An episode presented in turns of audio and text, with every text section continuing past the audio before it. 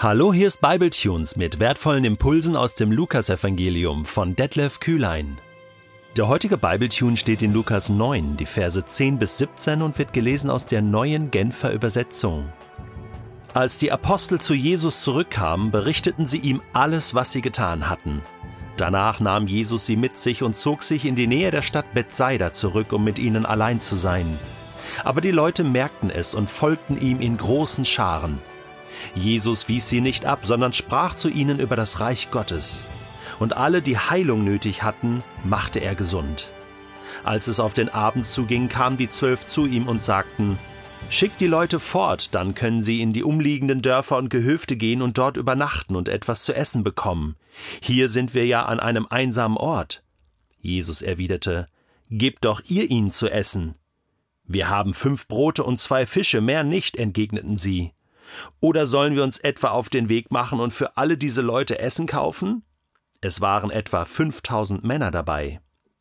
Da sagte Jesus zu seinen Jüngern: Sorgt dafür, dass sich die Leute in Gruppen von je etwa 50 lagern. Die Jünger taten, was Jesus ihnen gesagt hatte. Als alle sich gesetzt hatten, nahm Jesus die fünf Brote und die zwei Fische, blickte zum Himmel auf und dankte Gott dafür. Dann zerteilte er die Brote und die Fische und ließ sie durch die Jünger an die Menge verteilen.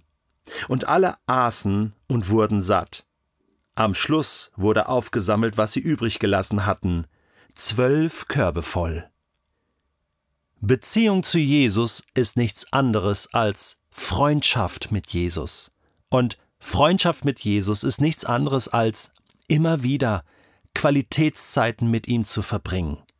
Wenn ich schaue in meinem eigenen Leben, wen ich zu meinem Freundeskreis zähle, dann sind es genau diejenigen Menschen, mit denen ich immer wieder Qualitätszeit verbringe. Mit manchen nur einmal im Jahr, aber die ist dann so richtig gut und richtig tief, dass sie wirklich Qualität hat. Das heißt nicht, dass ich mit Jesus nur einmal im Jahr Zeit verbringe, aber auf die Qualität kommt es an, auf die Freundschaft kommt es an. Und ich finde, Lukas 9, Vers 10 so schön, wie zum Ausdruck kommt, dass die Apostel zurückkamen, die Freunde von Jesus kamen zurück und sie berichten ihm alles und dann nimmt Jesus sie mit sich und zog sich in die Nähe der Stadt Bethsaida zurück, um mit ihnen allein zu sein. Das meine ich. Qualitätszeit und zwar beidseitig. Also sowohl die Apostel, die zu Jesus zurückkamen und ihm berichten, nichts anderes ist Gebet, oder? Wenn ich zum Ausdruck bringe, Jesus, das habe ich heute erlebt, Jesus, das habe ich in dieser Woche erlebt, ich möchte dir berichten, ich möchte das ausbreiten, ich möchte mein Herz ausschütten, das Gute und das Schlechte, die, die Nöte und Herausforderungen, aber auch das, was mir gelungen ist. Und dann passiert das, dass Jesus uns mit nimmt, mit sich mitnimmt, um mit uns allein zu sein, um Qualitätszeit mit uns zu verbringen, um uns vielleicht Feedback zu geben, um uns zu trösten, um uns wieder neu zu ermutigen, um uns zu danken, um uns auf die Schulter zu klopfen und zu sagen, du treuer Knecht, du treue Knechtin, du hast das gut gemacht. Danke. Danke für deinen Einsatz und komm, ruh dich aus und dann geht's bald weiter. So schön, dieser Vers 10. Aber dann, die Leute merkten das und folgten ihm in großen Scharen. Da kamen sie wieder. Ah, sich rausnehmen und zur Ruhe kommen ist so wichtig und das sehen wir bei Jesus selbst. Das sehen wir hier auch, dass er seinen Jüngern das gerne gönnen möchte. Aber manchmal drücken die Leute, drücken die Nöte durch. Es gibt so viel zu tun. Und nicht immer konnte sich Jesus dem entziehen. Und seine Liebe zu den Menschen war so groß, dass, dass, dass er nicht anders konnte. Jesus wies sie nicht ab, sondern er sprach wieder einmal zu ihnen über das Reich Gottes. Es ist doch schön, wenn Menschen so einen Hunger haben. Dann sollten wir auch bereit sein. Ist doch schön, wenn, wenn ein Mensch noch spät anklopft bei uns, oder? Und das Telefon klingelt, so nach 10 oder 11 Uhr, dann weiß man, okay, jetzt muss irgendwas Schlimmes passiert sein oder es ist irgendwas ganz, ganz wichtig. Und ganz ehrlich, mich stört das manchmal, dass ich denke, hey, haltet euch doch bitte dran. Ich habe auch mal meine Privatsphäre. Oder, oder warum meldet ihr euch jetzt noch? Oder jetzt noch eine WhatsApp-Nachricht? Oder jetzt noch, keine Ahnung, ich kann ja auch das Handy ausmachen. Hm. Jesus wies sie nicht ab. Er nimmt sie auf, er redet mit ihnen. Und nicht nur das. Alle, die Heilung nötig hatten, machte er gesund. Auch hier haben wir wieder diesen Zusammenhang von, er predigte die Leute nicht nur an, sondern da, wo Bedürfnisse waren, Nöte waren, da heilte er, da sprach er Heilung aus, da machte er gesund, da vergab er Schuld. Heilung sehe ich immer als etwas ganzheitliches. Er machte gesund. Und deswegen sind die Menschen ja auch zu ihm gekommen. Und dann wurde es langsam Abend, der Tag war langsam vorbei. Und die zwölf Jünger merkten das und sagten, hey, also es wird Zeit, dass wir zu Bett gehen und jeder kann sich selbst versorgen und ähm, jetzt ähm, auf die Dörfer und Gehöfte gehen, dort übernachten, etwas zu essen bekommen, sich einen eigenen Ort zur Übernachtung suchen. Hier sind wir doch sehr, sehr einsam. Ja, Jesus hatte seine Jünger ja auch mit in die Einsamkeit genommen, in die Ruhe. Und jetzt waren sie da. Und jetzt passiert etwas ganz, ganz Spannendes.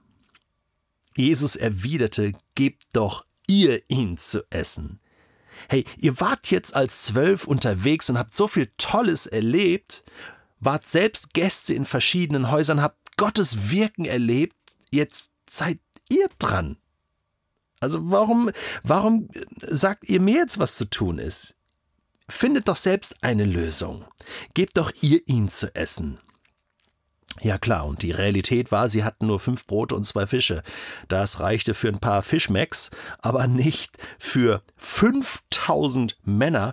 Da waren auch Frauen und Kinder dabei. Also wirklich äh, mehrere tausend, zwischen fünf und zehntausend Menschen. Also das geht nicht. Oder, oder sollen wir uns etwa auf den Weg machen und für all diese Leute Essen kaufen?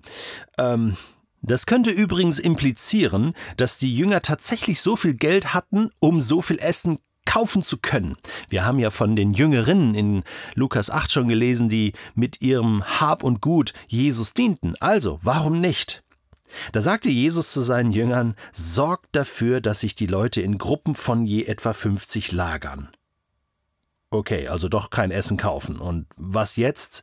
Gut, Rudelbildung, Gruppenbildung, die Jünger taten, was Jesus ihnen gesagt hatte, und als sie sich gesetzt hatten, nimmt Jesus jetzt diese fünf Brote und die zwei Fische und blickt zum Himmel auf und dankte Gott dafür. Interessant hier, dass er betet und dabei zum Himmel aufblickt. Das ist diese typische Gebetshaltung zum Himmel aufblicken, mit Augen auf. Da ist der Vater. Unser tägliches Brot gib uns heute. Und er dankt dafür und segnete so die Speise. Und dann zerteilt er die Brote und die Fische und ließ sie durch die Jünger an die Menge verteilen. Ja, und du kennst das Ende. Alle wurden satt. Und am Schluss wurde aufgesammelt. Was sie übrig gelassen hatten, zwölf Körbe voll. Zum Schluss war mehr da als zu Anfang. Was ist hier passiert? Wir lesen im zweiten Buch Könige Kapitel 4 von einem ähnlichen Wunder, nur ein bisschen kleiner. Der Prophet Elisa speiste 100 Männer mit 20 Broten. Hier ist mehr als Elisa, hier ist mehr als Mose, hier ist mehr als Abraham, hier ist mehr, hier ist der Messias. Und der speist 5000 mit fünf Broten und zwei Fischen. Deswegen, hier ist Gott, hier ist der, der Manna vom Himmel regnen lassen kann. Das ist eine Deutung dieser Wundergeschichte. Im Johannesevangelium lesen wir, dass die Menschen ihn damals dann zum Brotkönig machen wollten. Du kannst das, Jesus, du kannst uns immer versorgen. Und Jesus macht dann deutlich, das ist doch nicht das Entscheidende. Der Mensch lebt doch nicht vom Brot allein. Natürlich brauchen wir die physische Ernährung und Gott sorgt für uns, aber wie viel wichtiger ist das geistliche Manna, die geistliche Ernährung, diese Beziehung zu Jesus, diese Freundschaft zu ihm, zum Wort. Ja, und das will er ihnen sagen und das will er uns sagen. Ihr lebt nicht vom physischen Brot allein, sondern vom Wort Gottes, vom Wort selbst. Jesus ist das Wort. Unsere Beziehung zu ihm, unsere Freundschaft zu ihm, zum Wort, zu Jesus, das ist austauschbar, das sind Synonyme. Hast du gewusst, dass Zahlen immer eine symbolische Bedeutung haben? Im Judentum bedeutet die Zahl zwei die zwei Gesetzestafeln, die Mose von Gott bekommen hat. Und die Zahl fünf steht für die Torah. Die Torah steht für die gesamte hebräische Bibel. Fünf Brote, zwei Fische. Die Torah, die Gebote. Alle essen davon und alle werden satt, das ganze Volk, und zwölf Körbe bleiben übrig, für jeden Stamm eins, für jeden im Volk Gottes gibt es dieses Brot. Ja, Jesus ist wirklich der, der gekommen ist, damit du Leben in der Fülle hast. Jesus ist der, der dich satt macht, der deinen Lebenshunger stillt.